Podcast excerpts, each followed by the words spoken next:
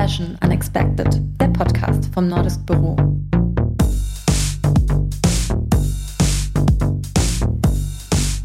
Hi, willkommen zu einer neuen Folge Fashion Unexpected.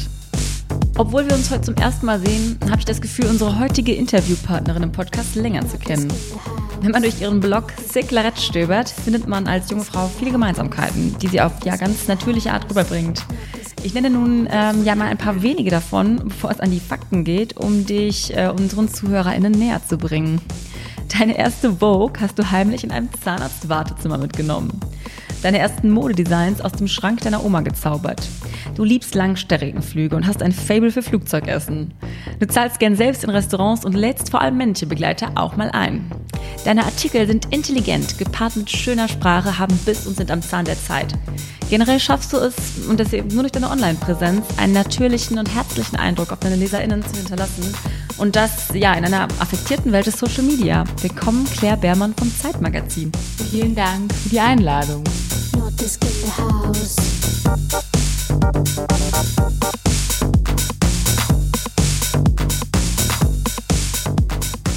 Claire, du bist ähm, 26 Jahre alt und Style Director beim Zeitmagazin und da befinden wir uns auch gerade. Hier betreust du äh, die Rubriken Mode, Design und Reisen. Und ja, bevor du jetzt gleich mit deinem äh, Lebenslauf anfängst, nochmal unsere Lieblingsfrage vorab. Was war deine größte Modesünde? Kannst du dich erinnern? ähm, ich glaube, ich habe mal aus der, wir hatten so eine Verkleidungskiste, als ich klein war, mit den ganzen 80er-Klamotten meiner Mutter äh, und so weißen Plastikohrring und sowas. Und da habe ich mir so eine Knall, so eine wirklich froschgrüne äh, Leggings rausgezogen und bin damit auf die Straße gegangen, weil ich dachte, das ist cool. Ich habe so einen Männerbläser dazu angezogen. Also diese Hose würde ich niemandem mehr zeigen. Hast du ein Foto davon für uns, dann, wenn wir das online stellen? Ich habe alles Fotomaterial von dieser Hose vernichtet. okay. Ähm, Claire, wie bist du in deiner aktuellen Position gelandet? Kannst du ein bisschen was über deine wichtigsten Steps äh, erzählen im Leben? Ja, ich glaube, ähm, ich muss da so in meiner Jugend-Teenager-Zeit ansetzen. Ähm, da habe ich, ich war immer irgendwie kreativ tätig, war im Kunstleistungskurs, habe irgendwie immer gebastelt und genäht und sowas und habe auch immer gern geschrieben und so mit 15, 16 meinte irgendwann meine Schwester zu mir, die damals so die ersten Modeblogs in Deutschland gelesen hat, lematz.de zum mhm. Beispiel, wenn ihr euch noch erinnert. Und sie meinte zu mir, mach doch auch einen Blog. Ähm, du bist doch kreativ, du musst irgendwie doch das irgendwo zeigen oder einfach so ausleben. Und dann habe ich dieses Blog gegründet, das hieß damals ähm, Clarette en Vogue. Äh, jetzt wahrscheinlich auch nicht der coolste Name, aber äh, das Schöne war irgendwie, ich habe da so alles draufgestellt, was ich gemacht habe, was ich geschrieben habe, welche Gedanken ich zu irgendwelchen Chanel-Kollektionen oder, oder so hatte. Ähm, und so hat das angefangen und es war einfach so ein schönes Ventil für mich, um, um mich so auszuleben. Und ähm, tatsächlich hat lematz.de, was damals noch von Jessica Weiss äh, gemacht wurde, die hatten dann, die suchten dann eine Gastautorin und äh, sie schrieb mir dann, weil sie hatte irgendwie meinen Blog entdeckt, ob ich nicht Lust hätte, mich auch zu bewerben um diesen Gastautorinnenposten. Ich glaube, sie wusste nicht, dass ich 16 war und in der Schule war. Wissen die hier, dass du erst 26 bist? Ja, das wird auch immer wieder kommentiert. Claire, kennst du Guns N' Roses? Kennst du das noch? Also bei mir wird immer so getestet, so was kennt die Jugend. Cool. ähm, Guns N' Roses kenne ich übrigens. Okay. Ähm, und äh, so fing das dann an, dass ich dann ähm, letztendlich nicht diesen Gastautoren-Job also ich glaube, es war sogar bei Lematz eine richtige Position, um die es da ging, in Berlin, im Büro und so. Und das ging dann natürlich nicht, weil ich ja noch in der Schule saß, aber die haben mir dann bei Lematz einen ähm, Gastblog eingerichtet und dort habe ich dann natürlich für ein viel größeres Publikum plötzlich geschrieben. Aber es war total frei. Niemand hat meine Texte redigiert. Niemand hat gesagt, das kannst du nicht machen. Und das war, glaube ich, total wichtig für mich, weil ich dadurch ähm, keine Hemmung hatte. Also ich war nicht so, ah, das geht nicht, das darf man nicht sagen.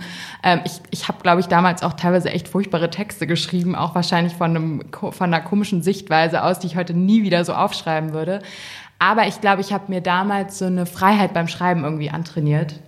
Und äh, dann hat das irgendwann die ähm, damalige Digitalchefin von Vogue Online gelesen. Und die meinte dann zu mir, ob ich nicht Lust hätte, für Vogue Online auch zu schreiben. Und da war ich 18. Krass. Und dann habe ich angefangen, für die frei zu schreiben. Und ja, so bin ich irgendwie im Journalismus so durch die Hintertür. Oder ich weiß nicht, ob es die Hintertür ist, aber so die Online-Tür. Ähm, mhm. So ein bisschen die Autodidaktentür gelandet. Und dann plötzlich sitzt man bei irgendwelchen Berliner Modenschauen und trifft plötzlich Christoph Arment, Chefredakteur vom Zeitmagazin. Da war ich 17, als ich Tilman Prüfer der jetzt ja Mitglied der Chefredaktion ist und Christoph Arment getroffen habe. Und ich war noch so, hallo Herr Arment, hallo Herr Prüfer. Und die waren so, hör auf, uns zu siezen. also äh, es ist dann ja letztendlich auch in Deutschland nicht so eine große Szene, gerade so im Lifestyle-Journalismus. Ja, und so ähm, aber die kannten mein, deinen Blog sozusagen schon. Nee, die kannten es nicht, aber ich war halt für, ich glaube, ich war für Vogue Online, war ich bei der Berliner Modewoche unterwegs und habe die dann einfach kennengelernt und ja, so fing das an. Dann habe ich ähm, frei angefangen für die FAZ zu schreiben. Ähm, aber das war alles neben dem Studium. Also ich habe Deutsche Literatur und Kunstgeschichte an der HU hier in Berlin studiert und äh, fand es aber total toll, nebenher halt zu arbeiten und zu schreiben, vor allem weil ich an der Uni auch nicht so wirklich motiviert war. Ich hatte viel mehr Lust, so praktisch was, was zu machen. Und haben die beiden nicht dann abgeworben an dem Tag oder wie? Nee, nee, nee, nee, da war ich ja 18, 19 oder so. Aber ich habe, ich bin mit 20 bin ich nach New York gegangen, habe da ein halbes Jahr an der NYU studiert. Das war so ein Austauschprogramm ähm, und da hat das Zeitmagazin so ein äh, Event irgendwie damals in New York gemacht ähm, zum damaligen Launch der, des Zeitmagazin Internationals. Wir haben ja eine internationale Ausgabe, die zweimal im Jahr erscheint. Und damals haben die dann so einen Abend in New York gemacht. Und da habe ich Christoph dann nochmal getroffen und war so, hey, kann ich mal ein Praktikum bei euch machen? Und er so, ja, klar, komm doch vorbei, wenn du wieder da bist. Dann war ich Praktikantin und das ist das Schöne hier beim Zeitmagazin, wenn man einen Praktikumsplatz hat, dann hat man schon einen Fuß in der Tür. Also dann kann man Chance relativ.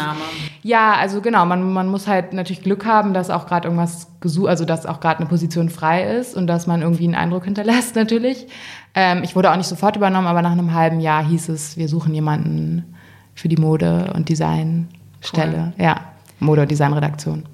Und nochmal einen Schritt zurück zur Vogue. Ähm, ist es wirklich so tough, wie man es sich vorstellt dort? Oder hast du da andere Erfahrungen? Naja, ich habe ja gar nicht im Büro da gesessen. Also ich weiß, ich kann überhaupt nichts dazu sagen, wie es ist, bei Condé Nast im Verlag zu sitzen. Ich kenne aber Leute, die da arbeiten und ähm, ich glaube, der Verlag erneuert sich ja auch gerade sehr stark und hat auch viele neue Gesichter die und, und Stimmen, die da arbeiten. Also ich finde eigentlich so was ich von außen beurteilen kann, machen die einen guten Job. Und auch die Leute, die ich da kenne, fand ich eigentlich immer sehr freundlich. Ich muss auch sagen, Christiane Ab, die Chefredakteurin, finde ich, hat auch eine ganz andere Art als, also die ist so jemand, die, die grüßt einen auch immer wieder. Also mhm. die, der, da stellt man sich einmal vor und die erinnert sich dann auch an einen. Es gibt ja auch Leute in der Modeindustrie, die trifft man fünfmal und die tun immer noch so, als würden sie eigentlich kennen. Ja.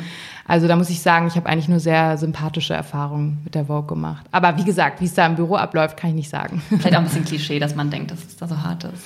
Ja, ich glaube, da gibt es wahrscheinlich in also sind auch Klischees. Ich weiß nicht, ich kenne auch jemanden, die in New York in der, in der Redaktion gearbeitet hat und auch meinte, ach, das sind Klischees, ja. das stimmt gar nicht alles. Okay. Also, ja. Und ähm, war das so dein, sag mal, Kindheits- oder Jugendtraum auch oder was wolltest du mal werden? Also ganz ursprünglich wollte ich Zahnärztin werden, da war ich sechs Jahre alt. Warum das ging auch ja nicht mehr, da hast du dann geklaut. Immer. Ja, das ging. Ich, ich, ich muss dazu sagen, ich habe nur eine Vogue beim Zahnarzt geklaut. Ich habe jetzt nicht irgendwie so da Seriendiebstahl betrieben. Und ähm, ich habe auch gedacht so, pff, hier im Hamburger Vorort liest doch kein Mensch die Vogue. Ich, also, Alles gut. Ich dachte so, ich nehme die jetzt mal mit. ich auch schon. das haben viele Leute gemacht. Nee, aber äh, ich wollte, also dieser Zahnarzttraum, den habe ich mit, glaube ich, sechs Jahren wieder an den Nagel gehängt, nachdem meine Schwester mich aufgeklärt hat, wie viel Mundgeruch es gibt. also ich weiß auch nicht, wie ich darauf kam. Dann wollte ich Architektin werden und dann habe ich irgendwann gemerkt, ich würde gerne eigentlich was in der Modewelt machen. Mhm. Eigentlich wollte ich dann Modedesignerin werden, und, aber habe dann festgestellt, ich kann eigentlich viel besser schreiben als nähen. Und ja, ich habe eigentlich schon, als ich aus der Schule kam, war mir schon klar, ich möchte in den Journalismus gehen. Mhm. Und äh, entsprechend habe ich dann auch mein Studium ausgewählt. Sehr cool. Ja. Und äh, woran arbeitest du gerade zurzeit? Darfst du Spoilern? Ja, oder? ich arbeite zurzeit an einer großen Reisestrecke, einer großen, einer großen Reiseausgabe. Während die, Corona. ja, es, man kann ja wieder reisen. Ich sehe die ganze Stimmt. Zeit auf Instagram Leute, die in Italien und Griechenland am Pool liegen. Ähm, also es, es scheint möglich zu sein und ähm, wir empfehlen natürlich nur Reiseorte, die man im Moment auch bereisen kann. Und genau, ich arbeite an unseren kommenden Modeausgaben, die Anfang September erscheinen. Aber dazu kann ich noch nicht viel sagen. Ja. Das ist gut. Ähm, was mich auch noch interessieren würde, wie ihr so intern mit dieser Debatte umgeht zwischen digital, analog. Ist das ein Thema bei Zeit, Zeitmagazin und Zeit Online? Habt ihr da irgendwie so einen kleinen äh, ja, weiß ich nicht, Konkurrenzkampf zwischen euch oder ist es so total entspannt und ihr arbeitet Hand in Hand? Nee, ich würde nicht sagen, dass es da einen Konkurrenzkampf gibt. Im Gegenteil, es wird auf jeden Fall auf Hochtouren daran gearbeitet, beides viel, viel stärker noch zusammenzuführen. Ähm, Zeitmagazin Online hat eine eigene kleine Redaktion, die äh, erstellen ja auch eigene Beiträge, neben denen, die sie aus dem Heft übernehmen und online posten für Online-Abonnenten und einfach Leser online. Ähm, und Zeit Online ist ja eine riesige Redaktion, die ja auch eigene riesige Projekte machen, die auch mit dem Medium selber natürlich ganz tolle Sachen machen können, was wir im Print gar nicht machen können. Also das finde ich auch toll, dass es einfach online natürlich Möglichkeiten gibt, die wir im Print nicht haben. Ich arbeite sehr gerne in der Printredaktion. Ich liebe dieses ich liebe es so am Ende einer Woche ein Heft zuzumachen. Ich liebe mhm. es, dieses so an einer Wand zu stehen, wo das ganze Heft, also jede Seite aufgehängt ist und man schaut, okay, wo kommt was hin oder so. Diesen Prozess finde ich irgendwie, diesen, wo man am Ende auch was in der Hand hat, mag ich total gern. Ähm, aber natürlich arbeiten wir, wie ich glaube, alle Zeitungsredaktionen, alle Magazinredaktionen, ähm, auf, auf Hochtouren daran, die Redaktion zusammenzuführen. Und da gibt es keinen Konkurrenzkampf, da gibt es eher äh, eine Freude daran, das noch das stärker zusammenzuführen. Mhm. Ja, und eben auch, dass es beides gibt, genau. ja. ja. Und äh, sag mal, du hast vom äh, Tillmann Prüfer, der durch die Kolumne vor allem bekannt ist, Prüferstöchter, die ich total liebe auch, ähm, seine Stelle übernommen hier. Wie war das, so eine männlich geprägte Rolle zu übernehmen? Ich würde jetzt gar nicht sagen, dass die Rolle männlich geprägt ist. Ich habe ein sehr, sehr gutes Verhältnis zu Tillmann. Tillmann und ich arbeiten schon lange, also seitdem ich ähm, Praktikantin war, sitzen wir in einem Büro. Ja, zusammen, ne? ja genau, wir sitzen zusammen und ähm, Tillmann ist auch eigentlich so ein Mentor für mich, der mir, ich würde sagen, er ist derjenige, der mir am meisten Schreiben beigebracht hat, weil der sich wirklich mit mir hingesetzt hat und mit mir Texte systematisch durchgegangen ist und gesagt hat, das geht nicht, das geht nicht. Also mit einer gewissen Härte, aber auch ähm, äh, einfach mit total guter Kritik. Ähm, und ich würde jetzt gar nicht sagen, dass Tillmann die Rolle in dem Sinne männlich geprägt hat. Es ist einfach ähm, eine Rolle, die es ja auch noch gar nicht so lange gibt. Also Tillmann ist der Erste, der die gemacht hat und ich übernehme die jetzt. Ähm, und natürlich habe ich jetzt eine andere Perspektive. Ich bin eine Frau, ich bin 26. Ich habe natürlich andere Themen, die mich persönlich interessieren und ich will natürlich auch, ich habe natürlich auch ein Anliegen und das ist auch so gewünscht ähm, und auch so gedacht, dass ich natürlich mehr äh, Frauen auch ins Heft bringe. Welche Frauen sind heute spannend? Welche Designerinnen gibt mhm. es? Welche ähm, ja, also auch so jemand wie Alison Roman, die ich porträtiert habe, sowas mache ich ja auch. Das ist ja jetzt keine Modegeschichte, sondern da geht es um eine sehr erfolgreiche New Yorker Köchin. Aber das sind natürlich Leute, die ich auf dem Radar habe, weil ich du schlägst sie dann auch vor Genau, weil ich, das ist meine Generation ähm, und diese Generation wollen wir natürlich abbilden im Magazin. Ja. Äh, genau, also das ist einfach mein neuer, meine Sichtweise, ähm, die ich reinbringe. Ja, sehr schön. Und ähm, habt ihr mehr Männer oder Frauen, die hier arbeiten? Ich glaube, ich hatte irgendwann bei irgendeiner Weihnachtsfeier hieß es mal, dass in der gesamten Zeitredaktion äh, ein bisschen mehr Frauen als Männer arbeiten. Ich weiß jetzt nicht, wie viel, wie der Anteil in, an den Führungspositionen ist, aber der steigt auf jeden Fall. Ähm, also ich würde sagen, wir sind eine sehr moderne Redaktion in der Hinsicht. Ähm, es gibt viele Frauen, die äh, auch Einfluss haben. Äh, sowohl in der Chefredaktion haben wir ja Sabine Rückert, aber auch in vielen Ressortleitungspositionen. Ähm, ja, ist schön. Du sagtest mal in einem Interview, dass du eine dickköpfige Selfmade-Frau bist. Das ist aber lange her. Genau? ähm, ja, also dickköpfig, das würde ich schon immer noch unterstreichen. Also ich bin, ich, ich bin weißt, jemand. Ja, genau. Ich wusste eigentlich immer, was ich will. Ich bin so ein bisschen stur dann auch, wenn ich das jetzt, wenn ich meinen Willen durchsetzen will, dann lasse ich nicht so schnell locker. Ähm, aber ich glaube, ich habe dadurch so einen gewissen Biss, äh, der mich auch vorwärts bringt. Äh, das mit Selfmade finde ich immer so ein bisschen schwierig. Das habe ich so gesagt. Das ist so ein bisschen wie ähm, also jetzt kein Vergleich, aber es hieß ja auch, Kylie Jenner sei Selfmade-Milliardärin. Da muss man sich natürlich immer fragen, so aus was für Familien kommen diese Leute, die mhm. Selfmade sind. Ich weiß nicht, inwiefern man Selfmade in dem Fall wirklich verwenden darf. Also ich, ich habe mich, glaube ich, ich glaube mit Selfmade meinte ich damals, ich habe halt dieses Blog einfach gegründet. Das wurde irgendwie gelesen von ein paar Leuten, dann wurde es von mehr Leuten gelesen und plötzlich hatte ich so den Fuß in der Tür, ähm, ohne dass ich an einer Journalistenschule war oder dass ich irgendwie mich ja, ich weiß es nicht, aber natürlich, also ich, ich komme aus einer Familie, wo ich extrem stark gefördert wurde von meinen Eltern, wo ich irgendwie alles ausprobieren durfte, jede Art von Sportart, jede Art von Kunstkurs. Äh, ich konnte ins Ausland gehen. Das ist natürlich, das sind natürlich gewisse Privilegien, wo man jetzt sich fragen kann, ist das jetzt self-made? Ähm, das muss man immer mitdenken, finde ja. ich. Und zum Thema Mode. Also Mode ist ja eigentlich ein bisschen mehr konnotiert zu Frauen, würde ich jetzt mal behaupten. Mm. Trotzdem ist es ja alles immer sehr männerdominiert und ähm, ihr seid da Vorreiter. Auf jeden Fall bei euch ist es nicht so hier. Mm. Aber so zum Thema Mode generell, ähm, was ist so deine Meinung dazu?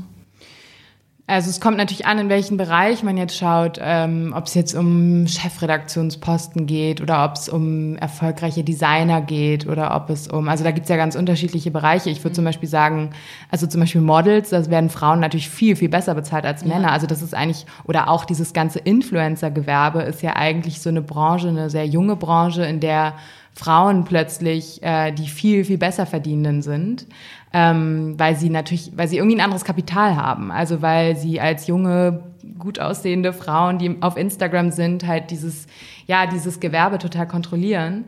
Ähm, klar, ich würde sagen, in Designerpositionen gibt es schon noch sehr viele Männer, die sehr einflussreich sind. Aber auch das ändert sich. Da sieht man ja auch immer mehr. Ich meine, mit Virginie Viard, der Nachfolgerin von Karl Lagerfeld bei Chanel. Mhm äh, Maria Grazia Curie bei Dior, also in vielen, vielen großen Häusern sitzen jetzt echt, sitzen Frauen. Also das, ich würde auch da sagen, ändert sich das.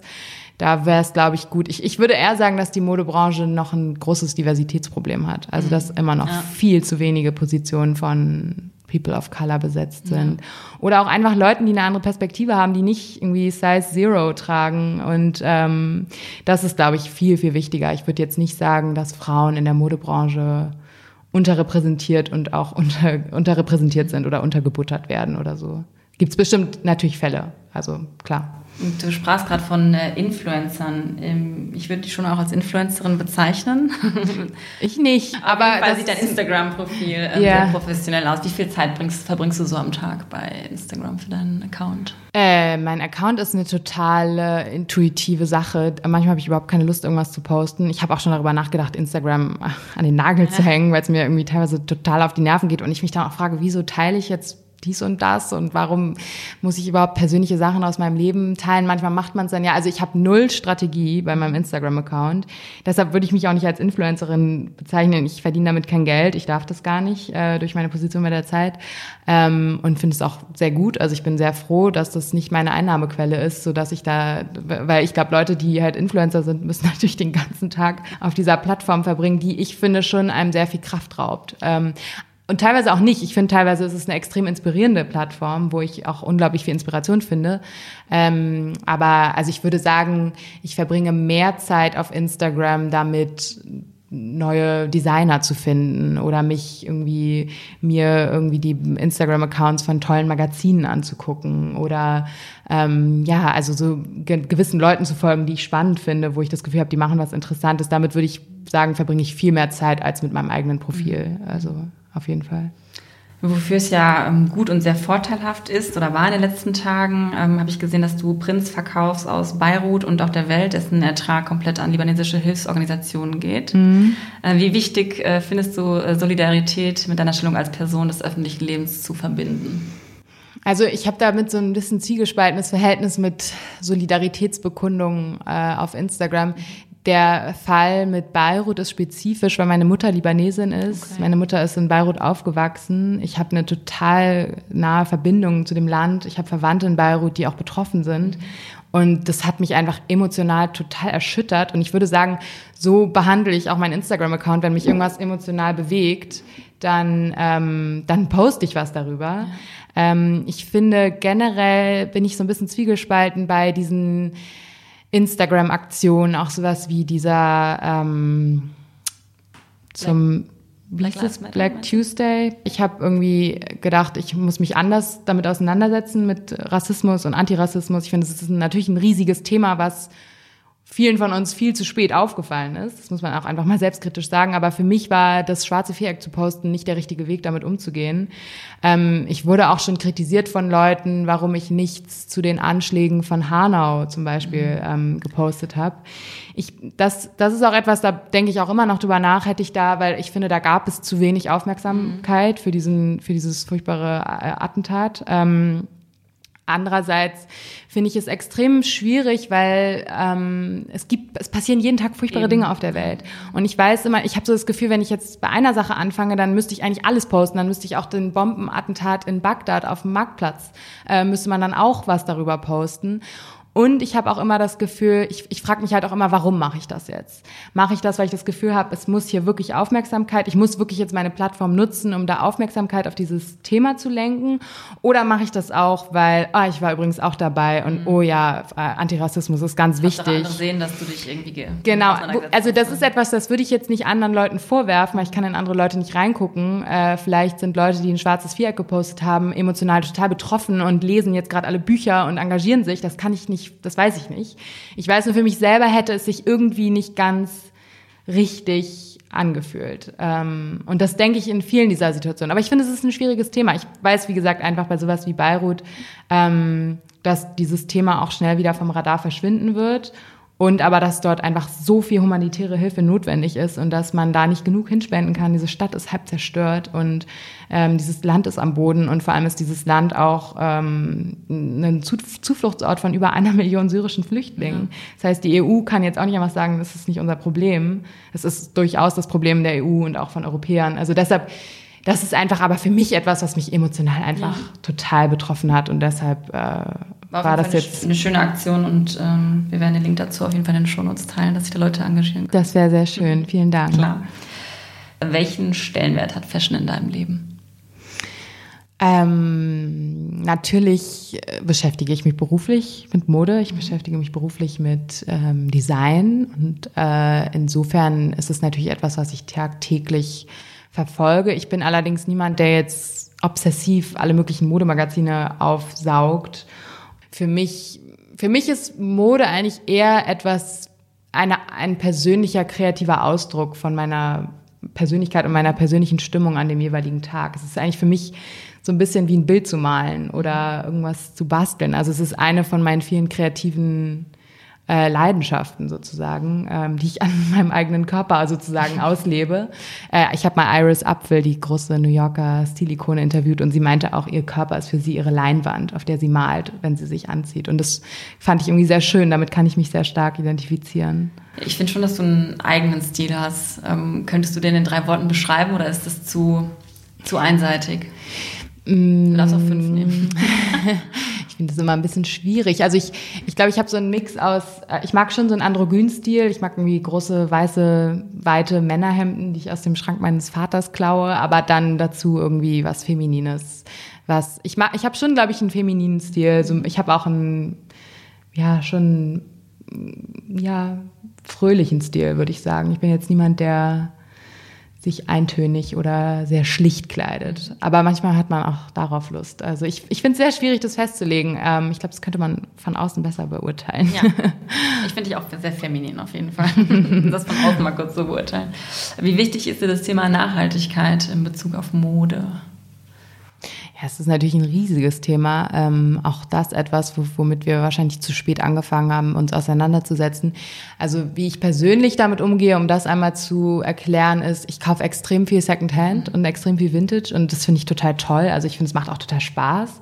Ähm, und ich finde, das ist auch eine wirklich gute Lösung, um einfach diese unfassbare Menge und diesen unfassbaren Überfluss ja äh, ja, zu helfen, so ein bisschen zu, zu reduzieren. Es gibt einfach viel zu viel. Das ist für mich vor allem etwas, wenn ich mir diese Berge von ungekauft, ungetragenen, übrig gebliebenen Klamotten in den Lagern von H&M oder, oder Zara oder so anschaue, das finde ich wirklich, das finde ich wirklich deprimierend. Mhm. Äh, und genau, also so, wie, so gehe ich persönlich immer daran. Ich frage mich immer, wenn ich mir was Neues kaufe, warum muss ich mir das jetzt neu kaufen? Zum Beispiel bei Schuhen finde ich, kaufe ich lieber neue Sachen, aber dann frage ich mich auch, wie lange kann ich, kann ich die gut pflegen? Ich bin jemand, ich pflege meine Sachen extrem gut, ich gehe sehr gut mit meinen Sachen um. Und wenn ich sie nicht mehr will, dann verkaufe ich sie, dann schmeiße ich sie nicht in Müll. Also ich glaube, dieses ein Bewusstsein dafür zu erzeugen, würde auf jeden Fall schon mal sehr stark helfen. Und es ist natürlich auch total toll, dass diese, äh, also zum Beispiel Themen wie, wie können wir neue Materialien entwickeln, die sich biologisch abbauen lassen, ähm, dass sowas jetzt natürlich viel, viel stärker angegangen wird, auch von großen Luxusmodekonzernen wie Caring, aber natürlich auch von Unternehmen wie H&M, da muss man natürlich immer gucken, ist es eine Marketingstrategie ja. oder ähm, wird es wirklich mit, ähm, mit Nachdruck betrieben? Ich glaube aber, natürlich ist es eine Marketingstrategie, weil diese Firmen auch erkannt haben, dass sie es sich nicht mehr leisten können, das Thema zu ignorieren. Insofern glaube ich, wenn es da einen Effekt gibt und der Hintergrund ist eine Marketingstrategie, finde ich, ist es relativ egal. Positiv. Genau, der Zweck heiligt die Mittel so. Ne? Also insofern ähm, finde ich das äh, schon sehr begrüßenswert, dass es mittlerweile so ein großes Thema ist und es auch nicht mehr so uncool ist, zu sagen, mein T-Shirt ist aus ich weiß nicht, was es dann gibt, äh, biologischen, also äh, Organic Ananasfaser oder was auch immer es dann, äh, dann sein soll. Ähm, genau. Und wo shoppst du dann so Secondhand online oder gehst du dann in Berlin irgendwie in Stores, die du jetzt benennen kannst? Ja, ich kaufe, ich liebe Vestiaire Kollektiv, äh, die Online-Plattform. Ähm, Teilen wir in den Shownotes, da können alle anderen auch shoppen. ja, genau, das ist quasi wie ein Ebay für ähm, Luxusmode, die ähm, auch nochmal überprüft wird, bevor sie zum Käufer geschickt wird. Dadurch hat man eine Sicherheit, dass man ein echtes Produkt bekommt und auch ein hochwertiges Produkt, aber die Sachen sind teilweise gar nicht teuer und man kann handeln und es macht einfach Spaß. Also man entdeckt irgendwie einen Missoni-Top von 1995 oder sowas. Das, das finde ich auch inspirierend. Also da, da klicke ich mich auch manchmal so zur Entspannung abends nach der Arbeit so ein bisschen, na, was gibt's denn so? Das, das finde ich macht Spaß. Ja, und klar, in Berlin gibt's natürlich tausende Vintage-Läden, die toll sind. Ähm, es gibt äh, in Mitte gibt es einen schönen, der heißt Garments, der ist in der Linienstraße. Die haben so eine sehr schöne Auswahl. Ähm, aber es gibt auch einfach, ich, ich gehe auch an sowas wie Humana oder äh, Resale. Resale heißt der, glaube ich. Da findet man ja manchmal die tollsten Sachen, ähm, die dann aussehen wie das, was Balenciaga für das, Zehn, das Hundertfache verkauft. Also ja, es macht Spaß. Und hast du auch ähm, ja, Role Models aus dem Bereich Fashion Designer oder ähnliches? Ja, ich meine, ähm, natürlich als Journalistin, die auch über Mode, ich, ich sage aber nicht, dass ich Modejournalistin bin, weil ich, ich sehe mich eigentlich eher als Gesellschaftsjournalistin. Ja, du machst ja auch andere Artikel. Also. Genau, und ich betrachte Mode ja auch eher aus einer gesellschaftlichen Perspektive. Was bedeutet das für die Kultur, was bedeutet das kulturell, gesellschaftlich, als jetzt zu sagen, das sind die fünf neuesten Jeans. Sowas mache ich ja eigentlich nicht. Ähm, aber äh, in der Hinsicht habe ich natürlich auch vor allem Vorbilder aus dem journalistischen Bereich. Ähm, ich finde zum Beispiel ganz toll, was Jamie Perlman macht. Die war mal Artdirektorin oder Creative Director, ich weiß es gerade nicht genau, bei der britischen Vogue und hat dann irgendwann, jetzt arbeitet sie frei und hat ihr eigenes Magazin gegründet, das heißt More or Less. Mhm. Und die machen zum Beispiel Modestrecken nur mit Secondhand-Sachen. Aber sie hat natürlich die tollsten Kontakte durch ihre Arbeit bei der britischen Vogue. Die macht dann mal eine Modestrecke mit Kate Moss, einfach für so ein Indie-Magazin, für ihr Indie-Magazin. Oder ähm, ich glaube zum Beispiel Kate Moss hat auch mal eine, da gab es mal eine Fotostrecke über die T-Shirt-Sammlung von Kate Moss. Und also es geht sehr viel um das Thema Nachhaltigkeit, aber halt wunderschön gemacht mit den tollsten Fotografen ähm, arbeitet sie mit tollen Models, mit wirklich, also es ist wirklich ein ganz, ganz tolles Magazin, ähm, was ich sehr empfehlen kann. Es ist wunderschön auch gedruckt auf tollem Papier. Also es ist alles von A bis Z wirklich so ein, Pro so ein Produkt, was man ja. behält auch. Also das liebe ich, aber ich mag auch, ähm, ich finde auch, was Edward Annenfull bei der britischen Vogue macht, finde ich ähm, ziemlich beeindruckend. Also dafür, dass die Vogue ja schon eine sehr alteingesessene Institution ist, wo es natürlich auch gewisse Dinge gibt, die, die man nicht so einfach umstürzen kann. Ähm, Finde ich schon toll, was er in den letzten, ich glaube, er ist da seit vier Jahren oder fünf Jahren, würde ich jetzt so schätzen, ähm, was er da verändert hat. Und auch, also die britische Vogue hat jetzt zum Beispiel im Mai oder Juni dieses Jahres hatten die eine Ausgabe, wo sie die Essential Workers ähm, aufs Cover gesetzt haben. Also ich glaube, die hatten eine Krankenschwester auf dem Cover, sie hatten eine Busfahrerin, ja. die hatten eine Modestrecke, also es war wirklich so eine Strecke, nicht eine Modestrecke, es war einfach eine ganz, ganz toll fotografierte Strecke über diese Leute, die wirklich relevant sind. Relevant sind, die jetzt gerade, wo man gemerkt hat, das sind, und das fand ich so innovativ und ja. so klug, weil genau das sind die Leute, die auf dem Vogue-Cover gehören. Wer ist einflussreich? Wer ist heute wichtig? Wer zählt? Wer sind die VIPs? Das sind äh, Krankenschwestern, das sind Ärzte, das sind ähm, ja Leute, die das Leben am Laufen halten, wenn eine Pandemie über das Land hereinbricht. Also das fand ich wirklich toll.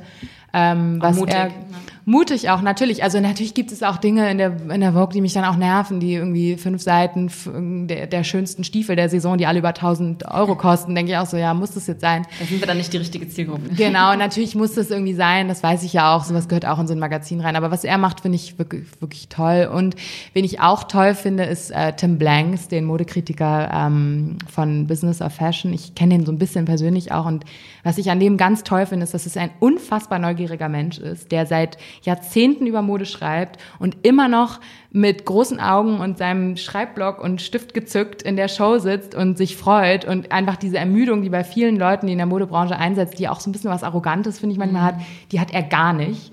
Ähm, der, ist, der hat als Musikjournalist angefangen, der kennt einfach auch die ganzen Bezüge, der weiß immer genau, welche Musik gerade im Hintergrund läuft, der weiß auch die ganzen kulturellen Referenzen, mit denen Designer arbeiten. Und ich finde, der hat so eine fast kindliche Neugier immer noch. Ich glaube, der ist über 60. Und das finde ich total großartig. Also so jemanden finde ich ähm, auf jeden Fall, sehe ich auf jeden Fall als Vorbild. Auch als etwas, was ich mir bewahren will. Diese Neugier finde ich, ja. Wichtig für Journalisten. Total, natürlich. Aber wie gesagt, es gibt teilweise auch so eine Routine, die dann eintritt. Ja. Und so, oh, jetzt muss ich schon wieder in diese Show. Ist, also diese Sprüche hört man. Und natürlich ist es auch anstrengend, so eine Fashion Week zu machen, ja. wo man irgendwie zehn Schauen am Tag hat und am Ende nicht mehr weiß, was man am Anfang gesehen hat. Ähm, aber genau, sich diese Neugier zu bewahren, finde ich unglaublich wichtig. Und da ist Tim Blanks jemand, äh, zu dem ich da echt aufschaue, muss ich sagen. Du erwähntest gerade die Fashion Week. Ähm, gutes Stichwort für auch ein Thema, was uns natürlich wichtig ist, da wir ja aus äh, Frankfurt angereist sind und die Premium nächstes Jahr rüberzieht. Ähm, jetzt die Frage an dich, wie hast du die Berliner Fashion Week in den letzten Jahren erlebt oder hast du sie überhaupt erlebt? Ähm, ja, natürlich habe ich schon mir ein paar Sachen angeschaut. Ich bin jetzt nicht jemand, der auf die Messen geht, weil ich nicht über die Messen berichte und ich bin auch keine Einkäuferin. Ich schaue mir eher an, was macht die jungen Designer Riege in Berlin. Also ich finde schon, dass wir da teilweise sehr, also tolle Leute haben, die, die sehr interessante Sachen machen. Ich finde William Fahn zum Beispiel ähm, ist ein ganz toller Designer, der auch gleich einen Online-Shop aufgebaut hat, also der auch gleich, wo man auch gemerkt hat, der hat irgendwie ein, auch so ein kaufmännisches Konzept. Ähm, aber natürlich äh, ist die Modebranche ein unfassbar heiß umkämpftes Feld, wo es gibt so viele Designer, es gibt so viele Fashion Weeks mittlerweile. Natürlich fragt man sich da auch als Journalistin, muss ich mir das jetzt alles angucken? Ähm, muss ich Mailand, Paris, London, New York, Berlin, Barcelona, Tokio, was es alles gibt? Es gibt ja jetzt wirklich in jeder Stadt eine Modenschau, natürlich äh, eine, eine, eine Modewoche. Natürlich habe ich schon im Auge behalten, was in Berlin passiert, aber ich habe auch gemerkt, dass es ähm, hart ist für die mhm. Designer. Natürlich. Also es ist, weil es einfach, es ist, die Modebranche ist wie Showbusiness. Also natürlich ist es nichts, wo man sagt, das ist jetzt dringend notwendig und lebensüber, überlebensnotwendig. Und da einfach ein Bedürfnis zu erschaffen, ist, glaube ich, sehr schwer. Und auch gerade wenn man ähm, in Deutschland produzieren will oder zumindest in Europa produzieren will. Man hat einfach unglaublich hohe Kosten natürlich auch als so ein kleines Label. Also ich, ich glaube, dass es da schon sehr viele Herausforderungen mhm. ähm, gab, auf jeden Fall. Und von den Städten, die du gerade so ähm, erwähnt hast, kannst du da deine persönliche Modehauptstadt benennen? Ich glaube, jede Stadt hat so ihre, also meinst du jetzt Modehauptstadt wegen Fashion Week oder Modehauptstadt, wo ich jetzt nee, für mich persönlich für inspirierend? Persönlich, würde ich sagen.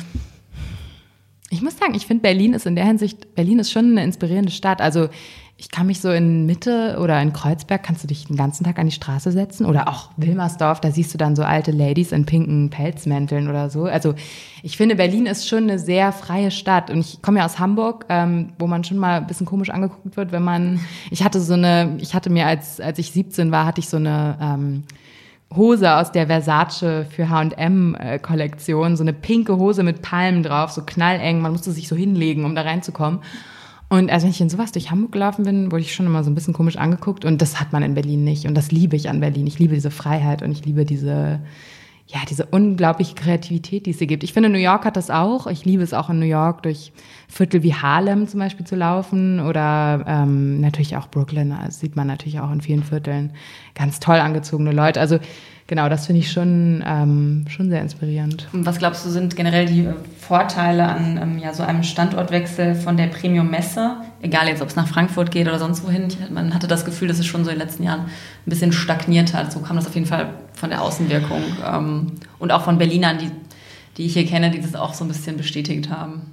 Ja, also ich glaube generell ist so ein Wechsel ja immer ganz gut. Das erzeugt ja auch eine neue Aufmerksamkeit. Man ist dann so jetzt schaut man mal, ah, wie machen die Frankfurter das? Ähm, wie wird es in Frankfurt aussehen? Was werden da dann so die Hubs werden? Ähm, ich glaube schon, dass das wichtig ist, dass man auch in der Hinsicht immer wieder neue Dinge macht. Das sieht man ja auch bei den Modehäusern, die ihre Designer immer mal wieder wechseln. Das ist natürlich dann auch schön, wenn man immer wieder eine neue Sichtweise hat. Und ich glaube, in dem Fall wird es auch so sein. Frankfurt wird es anders machen, als es Berlin gemacht hat. Die Leute werden, wenn es dann soweit ist, alle nach Frankfurt schauen. Und ich glaube, das ist gut für die Stadt und es ist gut für die deutsche Modeindustrie. Und kommst du?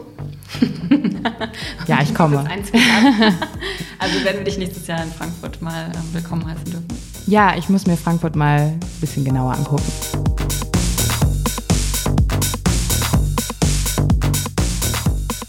Ähm, was sind deiner Meinung nach Zukunftstrends im Bereich Mode? Ich glaube, gerade durch Corona wird es da so sehr ähm, zwei. Ich habe so zwei unterschiedliche Strömungen, die ich jetzt mal äh, ganz wagemutig voraussagen würde. Ähm, ich glaube einerseits dadurch, dass immer mehr, also dass das Homeoffice bleiben wird, auch wenn man wieder ins Büro zurück kann. Ich glaube, die Leute haben einfach gemerkt, wie gern sie zu Hause arbeiten äh, und wie praktisch es ist, wie viel Zeit sie sparen und auch wie effizient sie arbeiten. Ich glaube, dadurch wird sich auch natürlich die Art, was wir, also das, was wir am Tag tragen, wird sich natürlich eher in Richtung Homekleidung.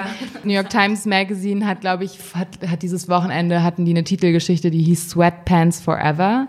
Ähm, ich persönlich trage keine Jogginghose, aber ich weiß, dass sehr, sehr, sehr, sehr, sehr viele Leute ihre Jogginghose über alles lieben. Und ich glaube, dieser Sportswear-Trend generell, Sneaker, Leggings, ähm, äh, Athleisure ähm, und natürlich auch Jogginghosen, der wird auf jeden Fall bleiben und größer werden, so wie der in den letzten Jahren auch riesig geworden ist. Aber was ich auch glaube, und das ist eine ganz gegenteilige Entwicklung, ich glaube, dieses, ähm, diese, ja, diese Tatsache, dass wir so lange nicht ausgehen können, dass wir so lange nicht besondere ähm, Anlässe haben, keine Hochzeiten, keine Partys, keine, ähm, ja, keine Clubbesuche. Ich glaube, wenn das wieder möglich ist, wird es auch einen Boom in der Ausgehmode geben. Das ist sowieso etwas, was ich total interessant finde. Ich habe mal äh, Jonathan Anderson, den, den äh, Designer von äh, JW Anderson und auch von Loewe interviewt. Und er kommt aus so einem kleinen ähm, ich glaube, irischen Dorf. Ich hoffe, ich sage es jetzt nicht falsch. Äh, und er sagte, was ihm dort als, als früher mal aufgefallen ist, ist, dass die Leute eigentlich nicht so wirklich sich für Mode interessieren, aber alle wollen auf jeden Fall gute Ausgehklamotten haben. Also Ausgehklamotten sind so ein Riesending auch unter Leuten, die jetzt eigentlich nicht sagen würden, dass sie sich besonders viel aus Mode machen. Aber wie man am Abend aussieht, wenn man ausgeht und vielleicht jemanden kennenlernen will oder man geht auf eine Hochzeit oder so, das ist extrem vielen Leuten wichtig und das finde ich auch immer total interessant. Und ich glaube, dass in der Hinsicht die Mode auch wieder, ähm, ich glaube, darauf wird die Mode auch reagieren. Also ich ja. glaube, es wird wieder, es wird auch einen Boom geben ähm, mit, ja, festlicherer, fröhlicherer, eleganterer Kleidung. Make-up.